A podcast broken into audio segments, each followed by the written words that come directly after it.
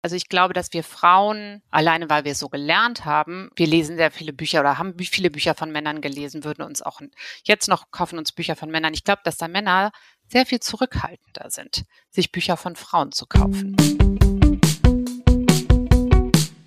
Hallo und herzlich willkommen bei Fix und 40, dem Podcast für Frauen ab 40 und alle, die es werden wollen.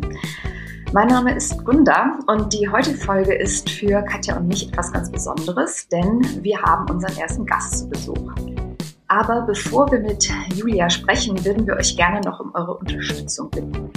Abonniert unseren Podcast, vergebt Sterne, Herzchen und Bewertungen und wenn ihr 5 Euro im Monat oder 60 Euro im Jahr übrig habt, dann wäre unser 40 Plus Paket bei Steady sicher eine gute Investition. Den Link dazu findet ihr auf www.fixund40.de unter Mitgliedschaft und dort könnt ihr euch auch für unsere Newsletter eintragen. Dafür gibt es dann einmal im Monat eine exklusive Folge und immer mal wieder Verlosungen und andere Überraschungen, die Katja und ich regelmäßig ausbaldowern. Unter unseren Unterstützerinnen haben wir zum Beispiel gerade Katjas Buch Nachrichten von Männern verlost. Gewonnen haben Steffi und Mona. Herzlichen Glückwunsch euch zwei. Und weil Katja und ich uns so über diese Unterstützung freuen, möchten wir an dieser Stelle alle unsere bisherigen Abonnentinnen namentlich erwähnen. Ein ähm, Shoutout sozusagen geht an Oliver, Tina, Johannes, Angela, Stefanie, Christiane, Tore, Barbara, Katrin, Natalia, Sabine, Christina, Jennifer, Andrea, Steffi, Patricia, Mareike, Mona, Katharina, Nell, Brigitte, Benjamin, Tine, Miriam und Michela. Äh, ja, da kam die Kölnerin in mir durch beim letzten Namen. Seht es mir nach. Ähm, danke euch auf jeden Fall von Herzen. So, jetzt geht's aber richtig los. Ich stelle vor Julia Suchowski. Julia ist 46 Jahre alt und arbeitet seit mehr als 15 Jahren als Sachbuchlektorin bei Rowold. Dort hat sie vor fünf Jahren den Sammelband Das Spiel meines Lebens über Fußball herausgegeben und arbeitet mit Autorinnen wie Sheila Delis, Glennon Doyle und Linus Giese. Julia ist zudem hingebungsvolle Hamburgerin, Dauerkartenbesitzerin beim FC St. Pauli, Schwimm- und Griechenland-Fan und bloggt über beides sehr schön auf juliaschwimmt.com. Und sie ist heute hier. Hallo Julia. Hallo, Hallo Katja und Gunda. Vielen Dank für die Einladung. Wir freuen uns. Und wir fangen an mit unseren äh, Standardfragen zu unserem Podcast Fix und 40. Julia, warst du letzte Woche eher erwachsen oder warst du eher nicht so erwachsen? Ich fürchte, ich war sehr erwachsen. Oh also ich habe wie den ganzen Januar eigentlich sehr viel Zeit mit Spazierengehen, Lesen, Kochen, Yoga machen, also mit sehr viel Selbstfürsorge verbracht, um mich gut durch den Januar zu kriegen. Und ich glaube, also ich empfinde das als sehr erwachsen, weil zumindest äh, vor noch nicht allzu langer Zeit zur Selbstfürsorge bei mir vielleicht mehr Wein und Zigaretten noch gehört hätten. so, die Vernunft, ja. ja. Ja, die ist sehr erwachsen. Ähm, was machen die 40er besser als die 30er, deiner Meinung nach? Ich für meinen Teil bin auf jeden Fall selbst bewusster und selbstsicherer. Ich weiß irgendwie viel besser, was mir gut tut, was ich will. Also fühle mich irgendwie in, in, in vielen Bereichen, längst nicht in allen, aber sicherer und irgendwie gefestigter. Super, das bestätigt uns. Also, ja, ne? Ich glaube, das geht uns allen so. Hast das Memo also gelesen, sehr schön. Und äh, als letztes vervollständige bitte den Satz, ich bin über 40, aber kann immer noch nicht Auto fahren. ich auch nicht. Was? Wird sich vielleicht auch nicht mehr ändern. Also ich hatte kurz, kurz, kurz letztes Jahr mal den Vorsatz, dass ich das dieses Jahr in Angriff nehme. Aber dann habe ich neulich Jan Delay im Podcast gehört, der das letztes Jahr gemacht hat und es so schrecklich fand, die Prüfung, dass ich wieder von Abstand nehme. Ich habe einen Führerschein, aber ich fahre seit 20 Jahren nicht mehr. Also ich müsste eigentlich auch noch mal eine Prüfung machen. Ist irgendwie krass, dass ich, dass ich jetzt eigentlich theoretisch in ein Auto einsteigen könnte und losfahren Das kenne ich aber von sehr vielen. Das weiß ich wirklich von einigen, die halt einfach nie dann keine Praxis irgendwann mehr hatten. Ja. Mhm. Mhm. Ja. Aber ich glaube, ähm, also zumindest in der bei der Stadt Köln, wenn man als älterer Mensch seinen Führerschein abgibt, kriegt man, glaube ich, irgendwie ein Jahr ein KVB-Dauerticket umsonst. Oh. Vielleicht kannst du. Gelte ich schon als ein und als älterer Mensch? Das ist die Frage. Nicht, mal ausprobieren. Das ist noch ein Vorteil des Älterwerdens. Ja, Ganz Julia, genau. Gunnar und ich sind 41. Wir steigen gleich mal ein. Was würdest du sagen, für welche Bücher sind wir jetzt die Zielgruppe? ähm, Gott, also das Spektrum ist natürlich breit, ne? Aber ich denke irgendwie, also letztendlich ist das mit einer der kaufstärksten Zielgruppen eh Frauen über 40 und die lesen viel. Aber ähm, mein Gefühl ist, dass ihr vor allem äh, würde ich jetzt sagen, äh, korrigiert mich, ihr habt keine Angst vor schweren Themen. Ihr würdet euch ein Memoir äh, oder unterschiedliche Lebenserfahrungen von Frauen durchlesen, egal ob das jetzt irgendwie um ja, verschiedene Krisen geht, also Scheidung, Tod, schwere Erkrankung. So, also das, das habe ich immer das Gefühl, dass Frauen haben, haben keine Angst mehr vor den großen Themen und wissen auch, dass das Leben irgendwie so eine gewisse Tiefe mit sich bringt. Ach, das ist schön. Wobei ich jetzt mhm. natürlich äh, im, im, Februar, ach, im, im fünft, gefühlt fünften Pandemiewinter, glaube ich, auch eher, eher was, Leichtes. Leichtes hätte. Gut, das äh, stimmt natürlich auch, aber auch da kann man dann ja, gut, dann greift man dann vielleicht eher zum Roman, ne, als mhm. zum, zum Sachbuch. Ich meine, ich in meiner Freizeit lese auch ähm, definitiv mehr Romane und gucke dann auch bewusst. Aber ich finde auch da, es gibt ja Romane, also man muss nicht gleich zur ganz seichten Unterhaltungsliteratur greifen, ähm, die uns trotzdem irgendwie mit in andere ne Leben nehmen und, und, und dann vom eigenen, von den eigenen Themen mhm. irgendwie ablenken. Das stimmt. Ja, ich bin eigentlich auch ähm, Romanleserin, habe aber lustigerweise gerade zwei Sachbücher auf meinem äh, Nachttisch liegen. Na, da eins auch von Rowold, ähm, Die letzten Männer des Westens von Tobias Oho. Ginsburg. Das ist natürlich keine leichte Kost. Das ist tatsächlich keine leichte Kost. Da geht es ja um die ja, antifeministischen Männerbünde. Und dann auch keine leichte äh, Kost, die Erschöpfung der Frauen von Franziska Schutzbach. Ja, ja, allerdings. Beides, glaube ich, sehr spannende Sachbücher, aber ich merke gerade bei mir, ich ich komme da gerade nicht durch. Also vielleicht muss ich noch auf den Frühling warten. Ja, und was bei mir irgendwie im Alter auch mehr geworden ist, also ich finde, man muss sich dann auch nicht zwingen. Und ich finde gerade auch ein Sachbuch, das kann man ja, muss man ja nicht am Stück lesen. Das kann man auch dann mal beiseite legen und parallel noch einen Roman, den man einschiebt. Irgendwie. Das stimmt, parallel lesen so, ja. Aber mhm. sind denn Frauen, also ihr habt jetzt ja beide so diese äh, Memoiren, ist ja, glaube ich, also Julia, das kann ich irgendwie gut nachvollziehen, äh, dass das so ein, ein Thema ist für Frauen Ü40, die ja vielleicht, ähm, also ja, ganz natürlich auch schon mehrere Schicksalsschläge einfach hinter sich haben, wenn man älter wird, nehmen die nun mal zu. Ähm, aber was ist denn so mit so klassischen, in Anführungsstrichen, Sachbuchthemen, so in der Richtung Gesundheit oder Wissenschaft oder solche Geschichten? Was, was äh, lesen da Frauen? Frauen Ü40. Also so gibt's da so Sachen wie die Stoffwechseldiät oder so. Kochbücher. Äh, Kochbücher ja. oder ähm, weiß ich nicht. Also ich habe da keine Zahlen zu oder mhm. Erhebungen. Ne? Ich meine, wir haben einen Kollegen, der sich ein bisschen damit auseinandersetzt und das mal ziehen kann, wenn man so eine spezielle Anfrage stellt. Aber am Ende bekomme ich halt als Lektorin, ich bekomme Verkaufszahlen aus dem Handel und mhm. natürlich irgendwie erhebt ja nicht jeder Buchhandlung, äh, wie alt die Kundinnen jetzt waren, die zugegriffen haben. Deswegen ist das irgendwie zum Teil auch gefühltes Wissen, was ich ja. von mir gebe, gebe. Genau. Aber na klar, also auch Gesundheitsthemen. Ich meine, ich habe selbst mit Sheila Delis das Buch zu den Wechseljahren Woman on Fire. Das ist äh, mein größter Bestseller in meiner Sachbuchkarriere. Ich finde das phänomenal. Oh. Das verkauft sich und verkauft sich und verkauft sich.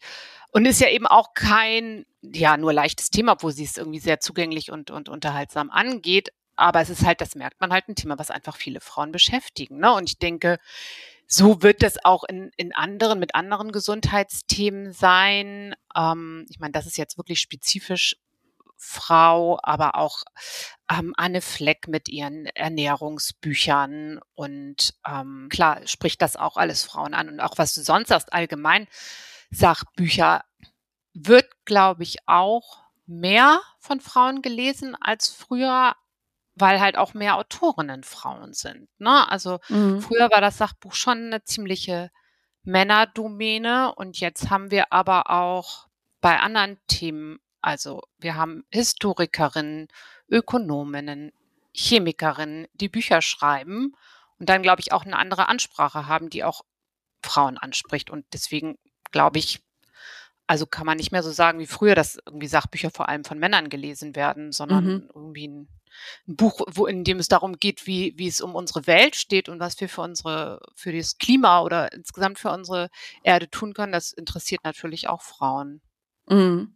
Also dann, ähm, ja, weil das habe ich mir ja im Vorfeld auch überlegt. Ich habe mir diese Sachbuch-Bestsellerliste jetzt mal angeguckt und dachte, oh, da sind da jetzt aber doch mehr Autorinnen als zumindest gefühlt früher mhm. auf der äh, Sachbuch-Bestsellerliste. Und es gab ja jetzt auch wirklich einige große ähm, ja, Bestseller-Sachbücher, die mir eingefallen sind, so in den letzten Jahren, die dann von Frauen kamen. Also das Dame Charme war ja ein mhm. Riesenbestseller mhm. beispielsweise. Maja Göpel ähm, war ja, glaube ich, letztes ja. Jahr auch ziemlich weit oben. Also würdest du sagen, das ist, war jetzt gar nicht so dieser, ist jetzt kein Zufall, dass das momentan so aussieht, sondern es gibt eine Entwicklung hin bei den Sachbüchern zu mehr Autorinnen auch? Auf jeden Fall. Also auch das habe ich jetzt nicht anhand von Zahlen überprüft, aber in den 15 Jahren, die ich dabei bin, beziehungsweise wenn man irgendwie, davor war ich ja noch bei einem anderen Verlag und davor im Volontariat, also insgesamt fast mit Praktika etc. 20 Jahre in der Branche, ähm, würde ich sagen, dass es auf jeden Fall mehr Frauen sind. Also klar gab es auch im Sachbuch schon immer Autorinnen. Ich meine, aber früher war das halt wirklich auch viel so die Schleierbücher. Ich sag mal Betty Marmot, die nicht ohne meine Tochter. Das war, glaube ich, so mit das erste mhm. Sachbuch, was ich gelesen habe. Oder eben damals sehr stark Erfahrungsberichte, Elizabeth Gilbert, Eat, Pray, Love. So, das mhm. ist ja schon Jahre her. Aber inzwischen eben habe ich schon den Eindruck, dringen sie eben in alle Domänen vor. Also, wie gesagt, das ist, ich meine, ich finde, es ist schon immer noch eine Tendenz eher von Männern, uns die Welt zu erklären. Aber eben zum Glück kommen halt immer mehr weibliche Stimmen dazu. Liegt es daran, dass es jetzt auch mehr Expertinnen gibt, dass sozusagen Frauen auf, sagen wir mal, universitärer Ebene vielleicht ein bisschen weiter nach vorne gekommen sind? Oder, ähm, oder woran liegt das? Sprecht ihr als Verlag auch jetzt gezielt mehr Frauen an? Oder? Äh, das ist, glaube ich, nicht so bewusst, aber also was zum Beispiel, also ich glaube, das eine ist auf jeden Fall ein Grund, was du gesagt hast, auch auf universitärer Ebene. Ich meine, das weiß ich von meiner eigenen Tante, die Professorin an der Uni ist in, in, in Geschichte. Das war vor 20 Jahren und ist, glaube ich, immer noch eine sehr, ziemliche Männerdomäne, aber da, da ändert sich halt langsam was und natürlich publizieren die dann auch woanders. Ähm, aber was mir auch aufgefallen ist, halt, als ich vor 15 Jahren bei Rowold anfing, und das ist sicherlich nicht nur bei Rowold so gewesen, da waren halt im Sachbuch von zehn Lektorinnen sieben Männer, drei Frauen. Und jetzt ist es umgekehrt. Wow. Und ich glaube alleine, dass wir so viele Frauen sind, also nicht, dass wir nur weibliche Themen bedienen, bei weitem nicht. Ähm, aber natürlich machen wir auch viele Bücher, die wir interessant und spannend finden. Ne? Ähm, und ich glaube, ich könnte mir vorstellen, dass das auch einen Einfluss darauf hat. Aber wir, also natürlich machen wir vor allem aber ja auch immer Bücher für Leserinnen. Also wir würden die Bücher nicht machen, wenn wir nur Lust dran hätten, sondern wir sehen auch, dass da halt eine Zielgruppe ist. Mhm die vielleicht lange vernachlässigt wurde, ja. Aber wie wichtig ist es denn zum Beispiel bei solchen Themen, also wenn wir jetzt so ein bisschen differenzieren, Sachbuchmarkt gibt es ja auch schon viele wissenschaftliche Themen, populärwissenschaftliche Themen und auf der anderen Seite eben auch viel so Lebensberatung, mhm. Themen im weitesten Sinne. Würdet, ähm, okay, wenn jetzt Frauen mehr in die wissenschaftlichen Themen so weit vorrücken, würde man dann auch eher vielleicht einem Mann ein, ein, ein Thema zu, ich weiß nicht, Liebeskummer oder wie ich nach meiner Scheidung wieder äh, ins Dating Game eingestiegen bin oder also so Themen, die man eigentlich nicht immer so im, im, mit einer Autorin ähm, verorten würde. Würde man die dann auch jetzt einfach ganz spontan mal einem Mann geben oder mal danach suchen? Letztendlich muss immer das Einzelprojekt überzeugen und ich glaube, sehr selten, also würde mir jetzt kein Beispiel einfallen, suchen wir also ich suche oft schon nach einem Thema oder so, aber sehr selten dann, und dafür will ich jetzt auf jeden Fall einen Mann oder eine Frau. Aber gerade witzig, dass du das mich gerade als Beispiel sagtest. Ähm, also ich habe vor zwei Jahren ein Buch gemacht mit einem älteren Herrn, sag ich jetzt mal, der ins Dating Game wieder eingestiegen ist. ähm, und der halt darüber über seine Erfahrungen, wie ist halt, wie ist das eigentlich mit über 60, sich auf diesen Online-Formen rumzutreiben? Da gibt es ja auch besondere für für die Altersgruppe. Und ähm, ja, wird es eigentlich leichter mit dem Alter, weil man sich ja besser kennt und schon so viele Erfahrungen hat, oder wird es schwerer? Ähm, seine These war, es ist deutlich schwerer. Wir haben, es hieß, ähm, das Herz kriegt keine Falten. Das haben wir mit dem Mann gemacht, obwohl trotzdem uns völlig klar war, dass die Zielgruppe weiblich ist. Ja. Also, aber das ähm, macht, spielt in dem Fall keine Rolle. Also er hatte halt auch zu dem Thema schon mal einen Zeitungsartikel veröffentlicht, auf den hin er halt wahnsinnig viele Leserbriefe bekommen haben. Und das, das war dann schon klar irgendwie, also da macht es gar nichts aus, dass der Mann hier seine Erfahrung teilt, sondern das ist dann sogar auch für die Frauen eher spannend, die männliche Seite zu dem Fall zu lesen und irgendwie auch natürlich besonders, dass sich ein Mann da mal öffnet und Einblick in seine Seelenleben gibt. Ja.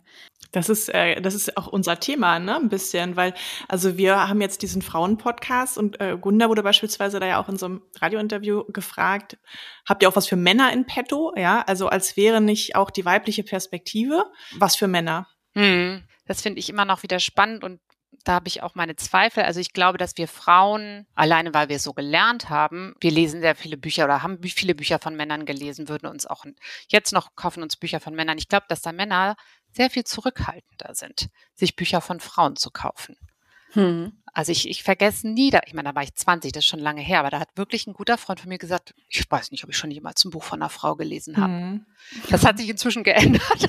nee, nicht, nicht groß. Also als aber, ich noch also so im ihm, Dating war, mh, hm, da, äh, da habe ich auch den Eindruck gehabt, Männer äh, konsumieren, sage ich jetzt mal, keine Künstlerinnen oder Autorinnen. Ja, genau. Und, und auch, und ich, deswegen würde ich auch genauso denken, also ich, ich ähm, kann in meinem Freundeskreis Werbung für einen Podcast machen, aber ich glaube, außer vielleicht meinen beiden guten Brüdern wird sich das keiner von den Herren anhören. Irgendwie, ähm, ja, wobei eben ich, also ich meine auch gerade Podcasts, wie viele Laber-Podcasts von Männern hört man sich an, ne? Männer im Gespräch mhm. mit XY. Andersrum, tja, ja, dabei wäre das wichtig. Das war ja auch ein großer Sachbuch-Bestseller, ähm, Unsichtbare Frauen, ne, von mhm. Pauline Criado Perez. Und ähm, da arbeitet sie ja äh, gut heraus, anhand von lauter Daten und Statistiken, wie die weibliche Perspektive sozusagen in allen Lebensbereichen ähm, vernachlässigt wird und wurde und was das dann letztendlich auch für Konsequenzen hat. Also zum Teil auch ähm, schwere Konsequenzen für Frauen, weil sie vielleicht medizinisch nicht ganz so gut mhm. versorgt mhm. werden wie Männer und so weiter. Und ähm, ich denke so irgendwie, jetzt gibt es halt diese, diese Debatte darüber und die Diskussion von Frauen, die dann sagen, okay, auch Frauenthemen sind wichtig. Aber das wäre ja eigentlich der Punkt, wo auch die Männer einsteigen müssten und sagen, ja, Frauenteams sind wichtig. Das ist sozusagen auch ne, diese Gleichberechtigung ja nicht nur irgendwie von Frauen diskursiv irgendwie, irgendwie, keine Ahnung, erarbeitet werden kann, sondern das ist, wäre dann einfach, ja, jetzt auch mal an den Herren, dass sie sich öffnen und sagen, ja, wir müssen jetzt auch Frauenpodcasts hören. Ja, also das müsste man eigentlich mal jeden Einzelnen fragen, weil ich kenne schon den einen oder anderen im Freundeskreis, der sich selbst als Feminist bezeichnen würde, aber man müsste wirklich mal fragen, okay, was war denn das letzte Buch von einer Frau, das du gelesen hast? Das sind eh die schlimmsten, ja. die. Ja, ja. Am besten ist noch sich aufs T-Shirt drucken. Ja, ja, genau. Genau, da gibt es jetzt auch dieses neue Sachbuch. Also ich habe es noch nicht gelesen. Äh, es ist, glaube ich, auch nicht von Rowold, aber ähm, Nicole Seifert hat ja jetzt dieses ja. Frauenliteratur geschrieben. Eine Frauen ehemalige Kollegin, Nicole. Ach, echt? Ja. Ah, das ist ja interessant. Ähm, genau, das äh, ist jetzt auch auf jeden Fall auf meiner Liste. Und da ähm, führt sie das ja auch noch mal ganz gut ähm, auf, wie Literatur und aber auch Sachbücher von Frauen ähm, ja vernachlässigt werden, und zwar von der äh, Kritik. Äh, äh, sie hat zum Beispiel auch, glaube ich, geschrieben, dass nicht einmal 15 Prozent der im Deutschen Literaturarchiv in Marbach gelagerten Vor- und Nachlässe von Schriftstellerinnen stammen. Mhm. Und ähm, da ist jetzt halt die Frage, Ach so, genau. Und ich glaube, bei Sachbüchern habe ich auch noch mal eine Zahl gelesen. Da gibt es jetzt irgendwie auch so eine Pilotstudie von der Uni Rostock, die heißt Frauenzellen.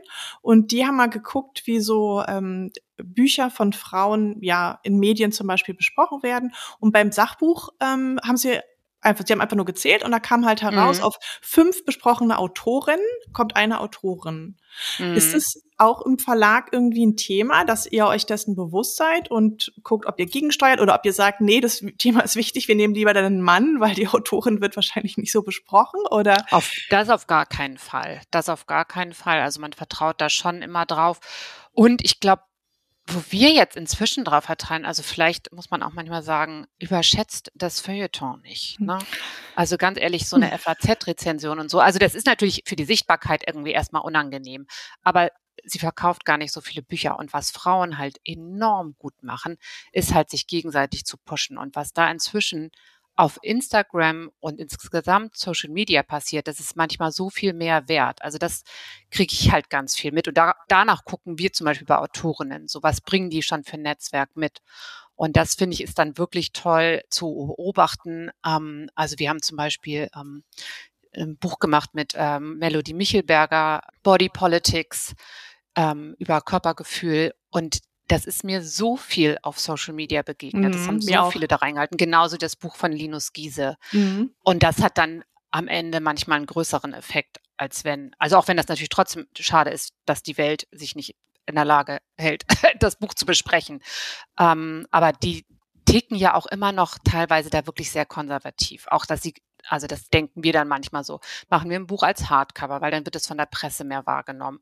Oder machen wir es als Paperback, als Klappenbroschur, weil es eigentlich ein bisschen günstiger ist, ein bisschen zugänglicher für ein junges Publikum.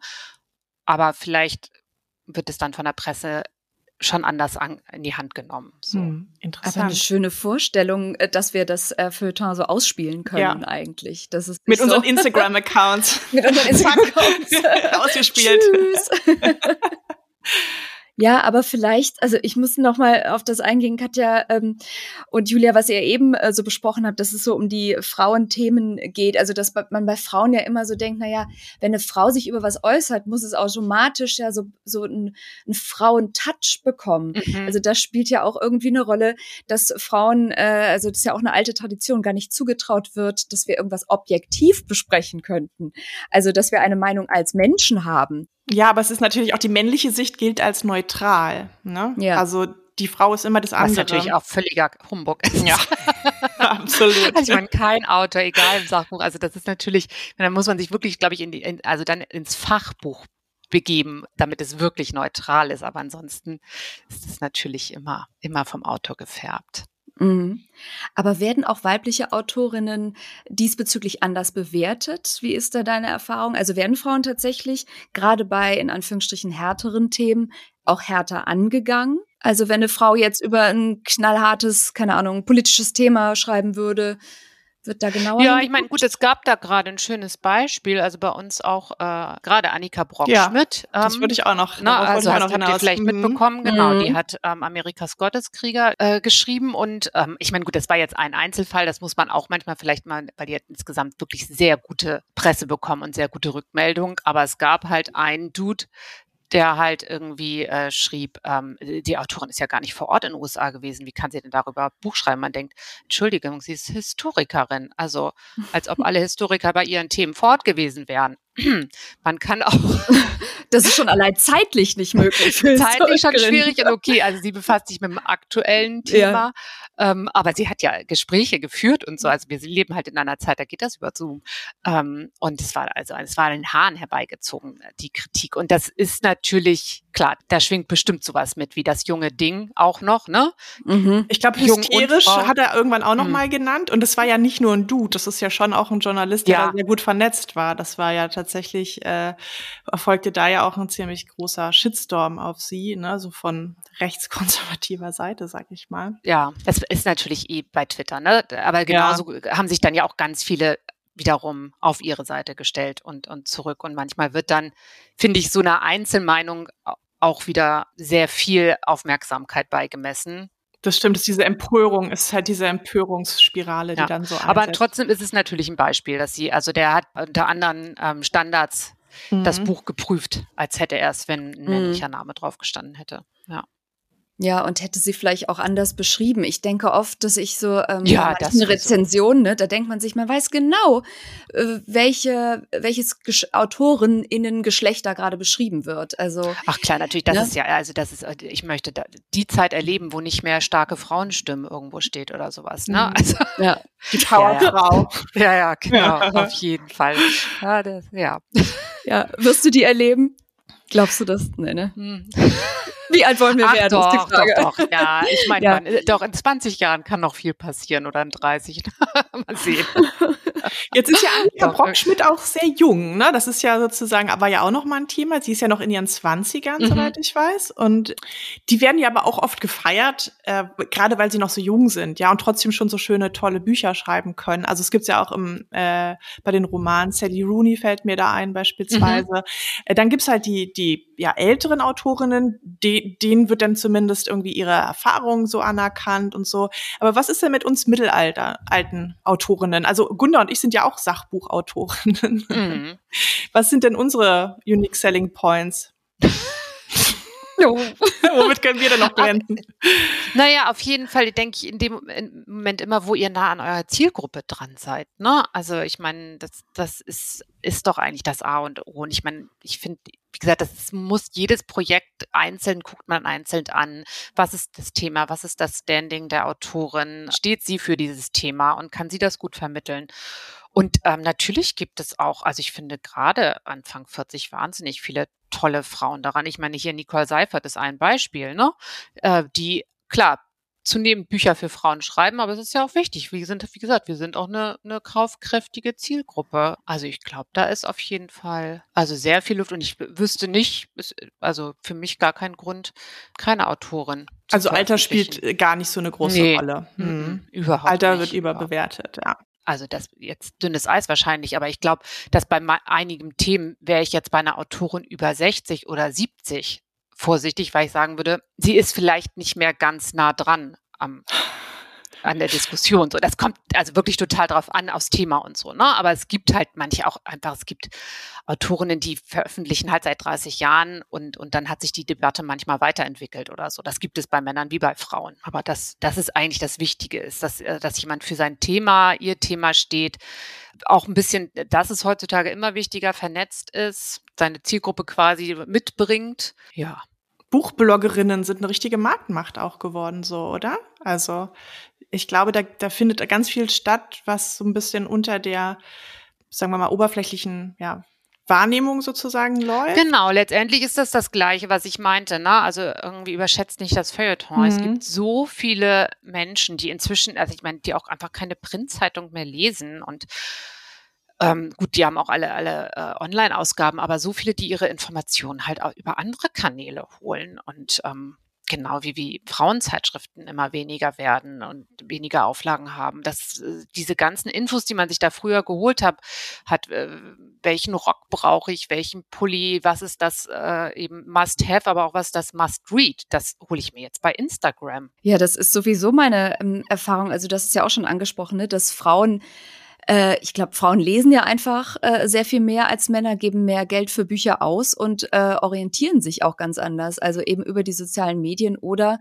eben über Weiterreichen von Büchern mhm. und Freundeskreis und Lesekreise und so.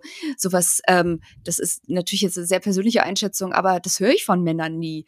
Und Männer sind dann vielleicht eher, nee. die dann äh, sich über das Feuilleton ja mitreden wollen und dann äh, eine Meinung haben, aber ob sie das Buch dann lesen, äh, vielleicht reicht es dann schon so das Name-Dropping sozusagen äh, mitzunehmen und so, ja, das soll ja ganz schlimm sein, der neue von XY und so. ähm, ja, aber eben, dass es da so ganz äh, andere Buch, Buchkreise gibt, wo sich Frauen eben über äh, Bücher austauschen. Den Eindruck habe ich auch und finde das auch total schön. Total schön. Also ist bei mir auch ehrlich gesagt selbst so. Also obwohl ich mm. viel Zeitung äh, lese, aber ich würde schätzen, 80 Prozent äh, der Bücher, die ich lese, ähm, komme ich durch irgendwie ja Instagram, Social Media, Blogs, Kolleginnen, mm. Freundinnen drauf. Ja. Suchst du, also guckst du sehr ähm, aus der professionellen Brille auf das, was du auch privat lesen möchtest, oder wie orientierst du dich da so? Nee, eigentlich gar nicht. Ähm, mm. Also wenn ich ehrlich bin, ich lese wirklich relativ wenig Sachbücher privat. Mhm. Also wird mehr auch, auch sogar. Also ich meine, ich habe irgendwie letztes Jahr mit äh, Obama begonnen. Ähm, also, aber an sich ist bei mir privat. Ich, ich bin halt studierte Amerikanistin und ich lese privat wahnsinnig viele ähm, Romane aus dem Englischen und Amerikanischen. Mhm. Und, ähm, und da hole ich auch also eben die, die Empfehlung, ähm, ich äh, werde da auf viele Bücher aufmerksam, bevor sie überhaupt ähm, in Deutschland rauskommen oder so über irgendwie Kanäle, die ich verfolge. Also ähm, das ist doch irgendwie, ja, aber das finde ich auch ganz schön. Also das eine ist halt Job und das andere ist ähm, privat. Wobei das also natürlich trotzdem irgendwie auch, auch viele Bücher, die mir im Job begegnen, wo ich denke, ah, musst du lesen, aber leider zu viele Bücher, zu wenig Zeit, ne? Mhm, ja. Ich habe mal gehört von jemandem und ich weiß nicht, das wird für Sachbücher jetzt vielleicht auch gar nicht so relevant sein, aber vielleicht kannst du das ja trotzdem beantworten dass das Schreiben für Leute über 40 schwieriger wird, weil es gibt ja ziemlich viele, also von Büchern alleine können ja die wenigsten leben und dann gibt es aber ziemlich viel so Stipendien und Preise und andere Förderungen und die richten sich aber ganz oft so an Nachwuchstalente und dann ähm, kannst du damit äh, sozusagen dich als Autorin oder als Autor irgendwie ganz gut so äh, finanzieren und dann wirst du 40 mhm. und dann läuft ganz viel aus und hast aber vielleicht immer noch nicht, sagen wir mal, so den ganz, ganz großen Durchbruch geschafft und dann wird es schwierig. Ja. Stimmt es? Also das ist wirklich was, was glaube ich mehr die Belletristik ähm, betrifft, ähm, weil man da eben viel mehr diese auch schon früher Nachwuchsautorinnen hat. Und klar, da gibt es irgendwie eben diese Nachwuchssachen. Aber ich glaube, was auch ein anderes Problem ist, also zwei Sachen, die du gerade angesprochen hast. Das eine ist, weil ich habe eine gute Freundin, die ist Krimi-Autorin und von der weiß ich, dass es zum Beispiel auch viele dieser Stipendien äh, gibt, ähm, Stadtschreiberin XY kannst das und das machen, die gehen immer über vier Wochen oder zwei Monate. Und sie sagt, ich habe ein schulpflichtiges Kind zu Hause. Ich kann ja. mich nicht für zwei Monate auf irgendeine Insel hocken und schreiben, wie das viele der Herren tun. Also das ist das eine, dass sie sagt, also sie wünscht sich sehr viel mehr so Stipendien, die einfach vielleicht auch mal nur eine Woche sind oder zwei lange Wochenenden oder so, damit sie irgendwie die Möglichkeit hat, mal raus und in Ruhe, für sie ist es schon geschenkt, wenn sie fünf Tage konzentriert schreiben kann, aber eben nicht so lange, weil das geht halt nicht, wenn du dich als, wenn du Mutter bist und gleichzeitig um Kind kümmern musst. Und das andere ist, was es, glaube ich, auch für Frauen schwieriger macht, weil genau wie du sagst, viele können davon nicht leben. Also im Sachbuch noch mal mehr. In der, in der Belletristik gibt es schon etablierte Autorinnen, die einfach, die auch sehr regelmäßig schreiben, einmal im Jahr ein Buch und so. Und, und wenn die schaffen, sich zu etablieren, dann kannst du davon leben. Aber im Sachbuch haben wir ja sehr viele Autorinnen auch, die nur, also weil die thematisch ein Thema haben, eine Erfahrung gemacht haben, die schreiben ein Buch oder vielleicht zwei. Dav davon kannst du nicht leben. Also das, äh, da, du kannst auch, ich meine, der Vorschuss hängt immer davon ab, wie die Verkaufserwartung ist, aber selten so hoch, dass man sich davon, sage ich jetzt mal, ein Jahr lang beurlauben kann von seinem eigentlichen Job. Mhm. Ähm, und dann ist das natürlich auch ein Zeitfaktor. Und das weiß man halt auch, dass viele Frauen haben halt irgendwie zu Hause auch noch ein paar andere Aufgaben. Mhm. Ähm, und ja, und deswegen, also ich glaube auch, dass das auch, auch ein Punkt insgesamt beim Sachbuch ist, dass ähm, sehr viel mehr Männer, Journalisten nebenbei noch die Zeit haben, ein Buch zu schreiben. Und also, weil das sind zum Beispiel am Sachbuch sind es ja wirklich sehr viele Journalistinnen. Und wenn die dann aber irgendwie noch ein schulpflichtiges Kind zu Hause haben, dann musst du dir die Zeit wirklich nehmen, um das neben dem eigentlichen Job und allem noch zu machen. Ja. Mhm. Das Schweigen. ja, es ist immer, man kommt immer wieder an den gleichen Punkt so, ne? Mist. Oh. Ja, schade, ja. mir fällt jetzt auch nichts Positives ein. Männer können Beruf und Familie einfach besser vereinbaren. Ja. So. Ja, ja, ich höre auch das. Also ich glaube, ich äh, irgendwie hoffe ich ja, dass da auch da die Pandemie nicht sofort, aber irgendwie Umdenken nochmal befördert, weil wirklich so viele gemerkt haben, so geht es halt nicht weiter. Ne? Also ja klar. Und um so ein Sachbuch zu pushen, du musst ja dann auch Lesungen oder Vorträge genau, halten das, oder sowas. Das kommt ja auch noch dann so die das ganze hört ja nicht auf mit, mit Manuskriptabgabe. Nee, das stimmt. Ja. Ja, ja, aber das, was du sagst, das hat man ja auch. Ähm, ich erinnere mich, das war direkt eine so eine kleinere Erhebung Anfang des ersten Lockdowns, dass man innerhalb von einem Monat schon festgestellt hat, dass irgendwie zwei renommierte wissenschaftliche Journals äh, irgendwie der die Einreichung von Artikeln von Frauen um ich will jetzt nichts Falsches sagen, aber eine sehr bedeutende Prozentzahl nach unten gegangen ist, weil die halt sofort draußen waren, sobald sie, also die Frauen im Gegensatz zu den Männern, ähm, weil die eben dann die Kinder zu Hause hatten und natürlich sie diejenigen waren, die sich ja. dann kümmern mussten. Ja, natürlich erst recht bei so einem Job, den man von zu Hause machen kann und schreiben. Ja. Ist ja, du sitzt doch eh nur am Schreibtisch, dann kannst du auch nebenbei noch Hausaufgaben betreuen. Ja, genau. Also genau so läuft's. ja, genau so läuft's eben. Ah. Wir müssen irgendwie jetzt, äh, ich habe ja immer so die, die, Tendenz, ich möchte sehr viel Positives äh, ja. schnell auf Nein, Negatives schütten. Ja. Das finden wir was, Wunder, ja. Okay, das ist mein, meine kölsche Seele, braucht jetzt äh, Zucker. Gute Laune, Zucker, Kamelle. Ähm, oh, Julia, wie wär's denn mit ein paar ähm, Autorinnen, die du hier abfeiern könntest, Ü40 oder Bücher, die du abfeiern möchtest. Gib uns Tipps. Ja. oh Gott, wo anfangen, wo aufhören? Ähm, Sachbuch oder Belletristik? Wir nehmen alles. Alles, ne?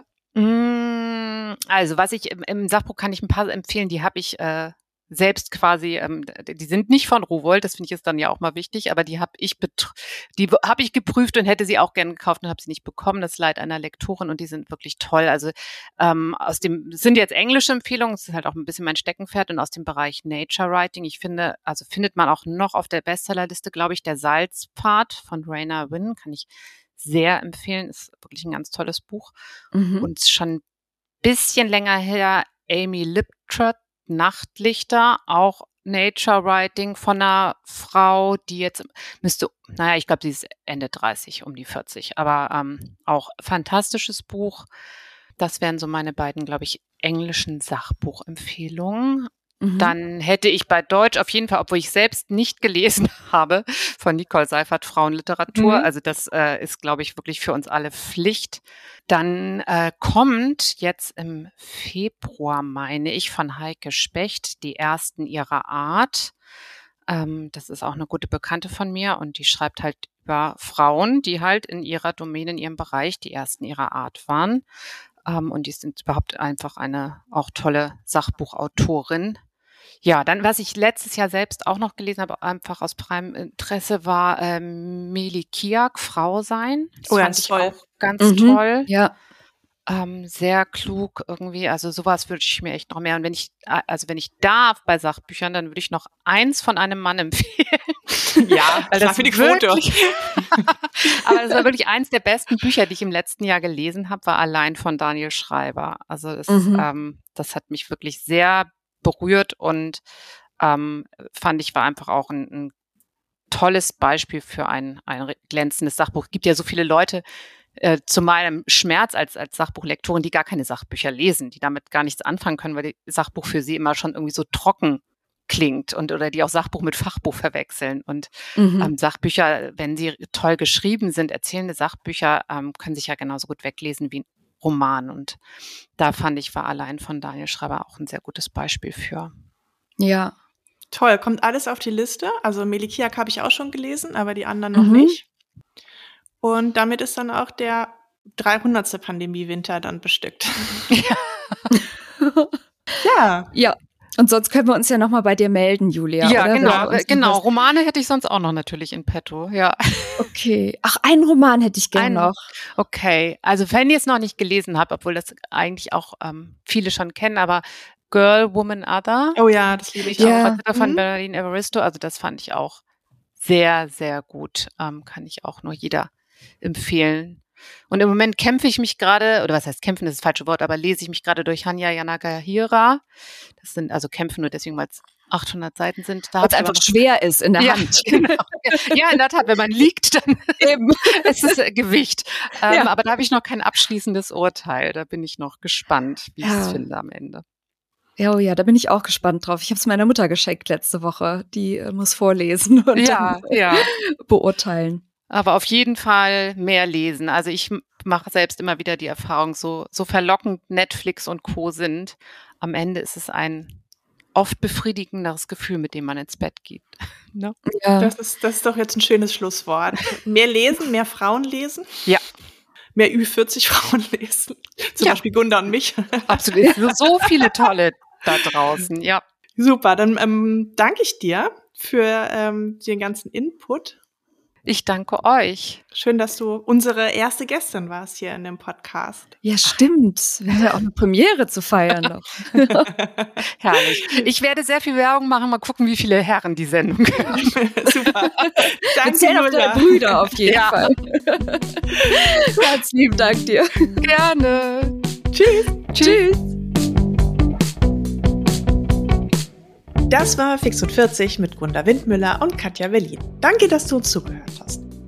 Diesen Podcast findest du auf Spotify, Apple Podcasts, Amazon und Google. Weitere Infos bekommst du auf unserer Webseite www.fix40.de. Da kannst du auch unseren Newsletter abonnieren und wenn du uns unterstützen möchtest, findest du da auch alles über unsere Steady-Abos. Folge uns auf Instagram at fix40.podcast und schreib uns gerne an mail at fix40.de. Danke an Steady für den Support und an Anna Scholz für Schnitt und Produktion. Mach's gut und tschüss. Bis zum nächsten Mal bei Fix und 40.